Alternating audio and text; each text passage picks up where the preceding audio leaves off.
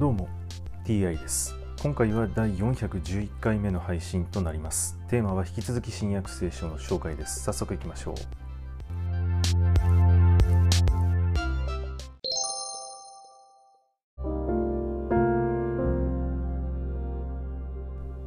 新約聖書第410回。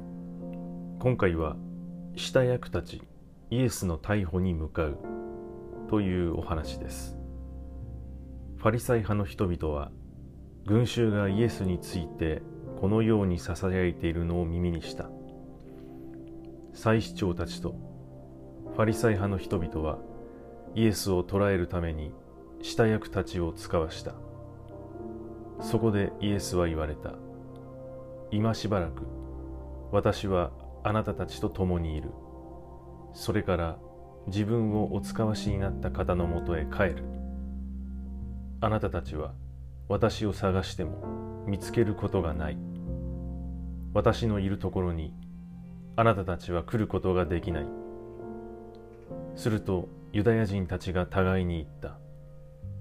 私たちが見つけることがないとは一体どこへ行くつもりだろう。ギリシア人の間に離散しているユダヤ人のところへ行ってギリシア人に教えるとでも言うのか。あなたたちは私を探しても見つけることがない。私のいるところにあなたたちは来ることができない。と彼は言ったが、その言葉はどういう意味なのか。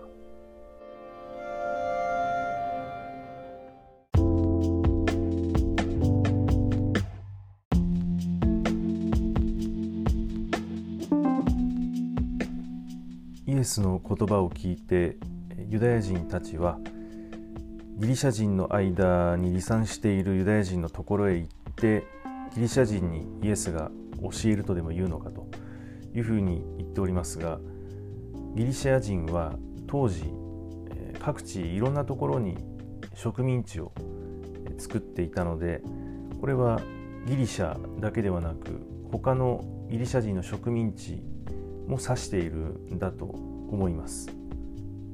はい、今回はこれで以上です。また次回もどうぞよろしくお願いいたします。